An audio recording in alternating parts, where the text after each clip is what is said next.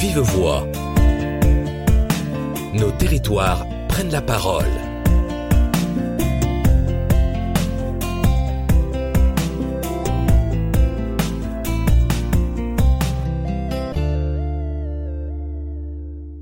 Bonjour et bienvenue dans cette émission consacrée au BABA du CPF, le compte personnel de formation. Il s'agit ici de présenter et comprendre le fonctionnement du CPF, disposition entrée en vigueur le 1er janvier 2017, mais qui revient sur le devant d'actualité au second semestre 2018 avec l'alimentation des comptes des agents au titre de la transformation des heures d'IF et des droits acquis en 2017. Je suis David Bournet, conseiller formation au sein de la délégation de Franche-Comté et j'ai le plaisir d'accueillir Madame Christelle Giraud, intervenante pour le CNFPT et formatrice en gestion des compétences et formation. Madame Giraud, bienvenue. Merci David et bonjour à tous. Tout d'abord, j'aimerais y voir plus clair dans cette suite de lettres. J'entends CPF, j'entends CPA, j'entends DIF. Quelle différence entre tout ça? Alors, je vais essayer de vous expliquer simplement. Au sommet de la pyramide, vous voyez une pyramide, vous avez le CPA, c'est le compte personnel d'activité. Ce compte est composé de deux dispositifs. Le CPF, le compte personnel de formation, c'est celui que l'on va développer ici. Ce compte personnel de formation va permettre à chaque agent d'acquérir chaque année des droits à la formation professionnelle en fonction de son temps de travail. L'autre dispositif qui compose le CPA est le compte d'engagement citoyen, le CEC, e qui valorise les activités citoyennes, mais nous n'allons pas le développer ici. D'accord, justement, c'est le CPF qui m'intéresse. Déjà, est-ce qu'il me concerne forcément? Oui, il concerne tout le monde, tous les actifs.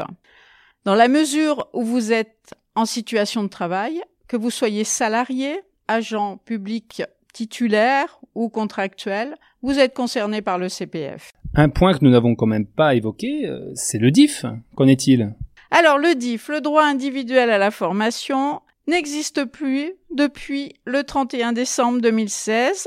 Le CPF le remplace ou plutôt se substitue au DIF à compter du 1er janvier 2017. Me voilà quand même euh, un peu en souci parce que j'avais des heures DIF, ça veut dire que je les ai perdues Mais non, vous ne les avez pas perdues. Les heures DIF, par exemple, si vous aviez 120 heures de DIF, c'est-à-dire le plafond du DIF au 31 décembre 2016, vous avez 120 heures de CPF au 1er janvier 2017. D'accord, me voilà rassuré. Et si j'ai bien compris, il s'agit bien d'un droit à la formation qui s'exprime en heures, donc je suis agent de la fonction publique. Le volume d'heures dont je bénéficie, est-ce euh, toujours 120 heures? Vous évoquiez vos 120 heures tout à l'heure alors, vous avez un plafond un peu plus important pour le CPF que pour le DIF.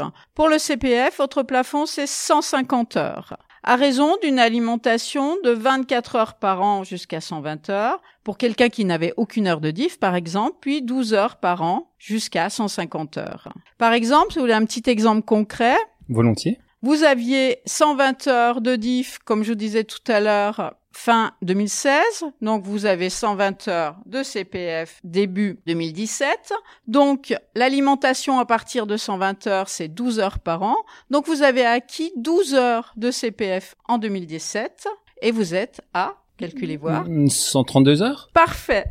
D'accord. Mais j'ai entendu aussi qu'il y avait des cas particuliers. Ce plafond peut-il être dépassé de 150 heures? Tout à fait. Pour des agents de catégorie C qui n'ont aucun diplôme de niveau 5 CAP BEP, ces personnes ont droit à 400 heures maximum dans le cadre du CPF. L'alimentation est alors de 48 heures par an. D'accord. Donc j'ai ce volume d'heures dont je, je bénéficie. Où puis-je le connaître? Comment puis-je consulter mon droit? Alors chaque actif a un compte d'activité en ligne. Donc pour le découvrir, il vous suffit d'aller sur votre moteur de recherche préféré, taper mon compte CPA et vous arrivez sur le site. À partir de là, vous devez activer votre compte avec votre numéro de sécurité sociale et une adresse de courriel valide. Ensuite, vous allez pouvoir aller chercher des informations sur le CPF et vérifier le nombre d'heures que vous avez acquis. Cela me semble assez simple. Je valide tout cela donc en ligne.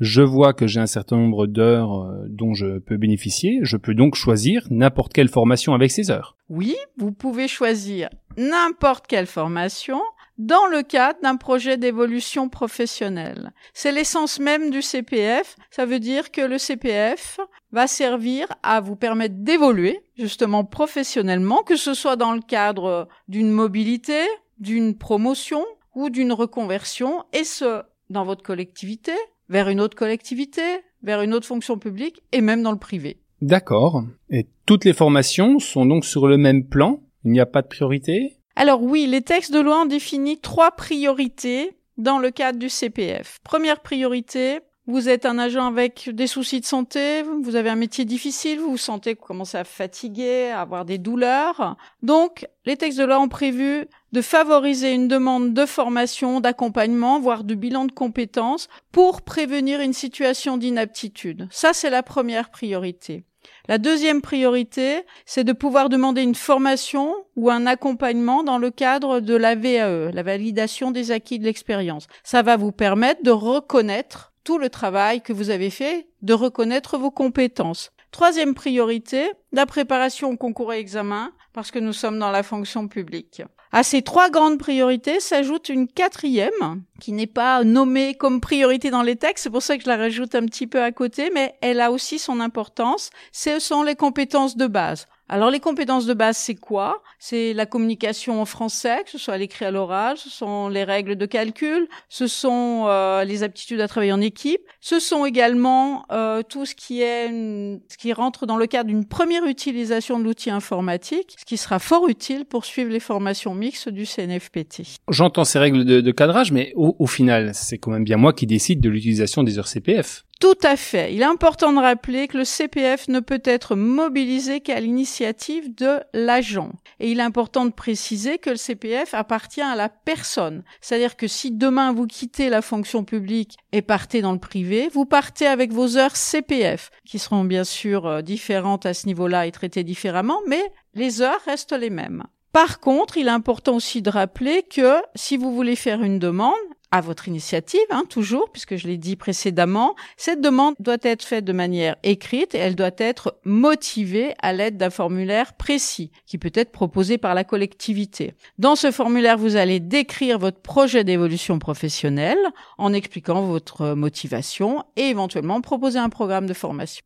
D'accord. Je dois donc faire ma demande auprès de mon employeur, mais lui, peut-il refuser mon départ en formation? Alors tout à fait, il peut vous le refuser. D'une part parce que les budgets du CPF euh, ne sont pas extensibles et comme c'est la collectivité qui va financer euh, votre formation dans le cadre du CPF, elle doit être aussi euh, précisée si elle est apte à financer ou pas. Donc le refus, elle peut le faire, mais attention, il doit être écrit et motivé. Et surtout, je rajoute toujours personnalisé, c'est-à-dire que c'est pas une lettre type, c'est en fonction de votre projet. Elle va expliquer que le refus, c'est en fonction d'une nécessité de service, d'une enveloppe euh, budgétaire euh, insuffisante, d'un projet qui ne rentre pas dans le cadre euh, d'une évolution professionnelle. Et elle peut aussi vous faire des propositions de dire voilà, nous on a une petite enveloppe budgétaire, on peut vous financer une partie. Est-ce que vous êtes prêt à financer l'autre partie? Ok, j'y vois maintenant désormais plus clair sur euh, ce compte personnel de formation. Et euh, il me reste quand même une dernière remarque. Euh, le CPF, il est en heures ou en euros Ah, je vois que vous avez suivi l'actualité. Alors, dans le secteur privé, je dis bien privé, depuis septembre 2018, le CPF est en euros. Mais dans le public, le CPF reste en heures jusqu'à une prochaine loi. J'ai bien compris. Merci Christelle. Merci David et merci à tous. Au revoir. Au revoir. De vive voix. Nos territoires prennent la parole.